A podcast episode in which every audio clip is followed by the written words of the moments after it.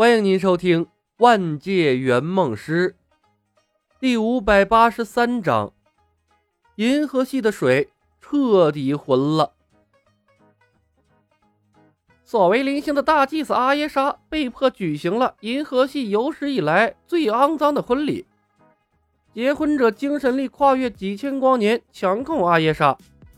银河系又一强者崛起。德拉克斯，真的被你说中了。阿耶莎真的在婚礼上丢失了。米兰洛号行程被公开，星际猎人争抢宇宙灵球，隐匿者消失无踪。破坏者首领勇度挟持天神一哥之子彼得奎尔，隐瞒二十多年。彼得奎尔疑似半神血脉。奎尔，你有一个天神老子！火箭浣熊停下了浏览银河系的劲爆新闻，惊讶地看向了星爵。听到他父亲是天神的那一刻，星爵陷入了沉默。他下意识地摸向了母亲留给他的随身听，不知道在想些什么。没有得到星爵的回应，火箭浣熊又看向了李牧。李，我记得你说过，奎尔所有的父亲都会因他而死。包括这个叫一哥的天神父亲吗？李牧淡淡应了一声，透过驾驶舱看着外面广袤的星空，推演梦姬这么做的动机。这梦姬把一哥扯了进来，他想干什么？把水搅浑，还是说想要吸取一哥的生命力？一哥的生命力是他想吸就能吸的吗？他是想死吗？还是说他想用一哥绊住星爵的脚步，给他自己争取时间？不就是把你行程暴露了吗？至于搞出这么扯淡的事儿吗？李牧怅然叹息：“梦姬呀，梦姬呀，怎么就想不开呢？一切不以完成任务为目的的圆梦师，最终都没好下场啊！”赵涛看着李牧，欲言又止。银护一和银护二的剧情掺杂在了一起，这他妈全乱套了呀！他有一肚子的疑问，想要问李小白，但当着星爵等人的面，却又不方便透露剧情。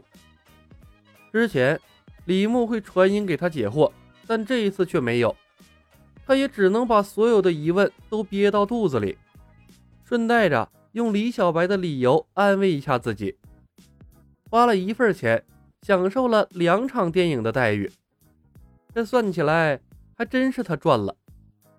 当然了，前提是他得活下来。赵涛就是有些可惜，阿耶莎结婚的时候他没在现场，这样的名场面没有亲身经历，有点遗憾。哎呀，每一个圆梦师都是祸乱的根源，一旦脱离了掌控，事情便会朝着不受控制的方向发展。不管梦姬的想法是什么，他都不能再留着了。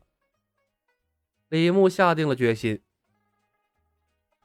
他原本打算利用梦境和宇宙灵球吸引一波罗南的注意力，给客户争取一点时间，顺便通过他把宇宙灵球送给罗南。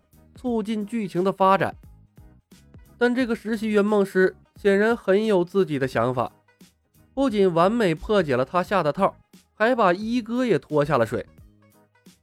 他是铁了心要把任务的节奏拖下来呀！哦，行，我可以容忍你的背叛，甚至在任务中为自己谋福利，但浪费我的时间就是你的不对了。李牧静静的推演未来。蒂凡和阿耶莎的婚礼在银河系发酵，结婚者已经声名鹊起，不需要提高声望了。梦姬的作用被削弱到了最低，这存不存在已经没什么必要了。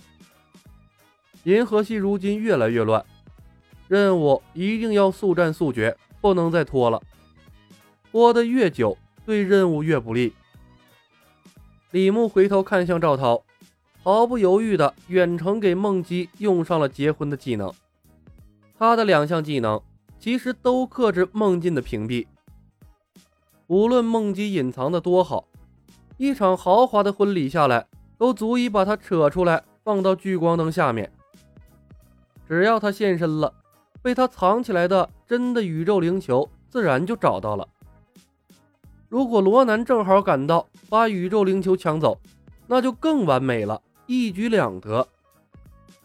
康特拉夏星没有自己的武装力量，无论星际猎人还是拾荒者，都挡不住罗南的死灵军团。李、卡莫拉、火箭，我可能跟你们去不了康特星了。星爵难得的正经，我要去找一哥，搞清楚我的身世。我要问问他，当初为什么丢下我和母亲？没有火箭浣熊和小格鲁特，星爵单独去找一哥，那十有八九会成为一哥的大电池，为他在宇宙各地播下的种子提供能力，吞噬别的星球。一旦被一哥得逞，这银河系就更乱了。一哥播种的星球包括地球。星爵要是阻止不了他老子，说不定古一、灭霸这些拥有伟大梦想的大佬们都可能会提前下场撕逼了。在这些大佬的光环下，罗南会彻底沦为一个小角色，有没有机会登场都不知道。而且，星爵是银护的关键人物，他是绝对不能出事儿啊！客户的梦想中要求和他并肩作战。他要是死了，任务直接宣告失败。所以星爵无论如何不能出事当然了，李牧也不想跟着星爵去和他的老爹决斗。虽然知道一哥的弱点，干掉他呢也不困难，但这一趟任务中，他已经耗费了太多时间在无谓的事情上面了，不想再节外生枝了。李牧说道：“奎尔。”你并不知道一哥在哪儿。星爵看了他一眼，说道：“永渡知道，我去莫拉格星找永渡。我去莫拉格星找永渡。你背叛了破坏者，去了就回不来了。而且，永渡对康特拉下星的情况那么了解，你认为他还会在莫拉格星吗？”星爵一愣，烈。你是说永渡在康特拉下星？呵呵，你还不算太蠢。李牧笑笑，菲尔，还记得我给你的预言吗？你的父亲会因你而死。有时候找到他，并不意味着就会是好事儿。我不相信预言。星爵耸了耸肩，说道：“李，命运是可以改变的，更何况……”我已经知道了未来，就更不会让你那糟糕的预言发生了。李牧笑笑，赛亚人并不把那个叫做预言，而是叫做宿命。未来可以改变，但宿命是没办法躲开的。就像赵涛，无论中间发生多么曲折离奇的事情，最终的他一定会和罗南在战场上相遇的。他们就是宿命中的敌人。我才是罗南宿命中的敌人，德拉克斯闷闷地说道。我们是一个团队。李牧笑着看向他，在和敌人的战斗中，自然会同舟共济，齐心协力。是的，我们是一个团队，但我依旧坚信自己可以打破宿命，从不会有什么父亲会因为我而死。星爵环视众人。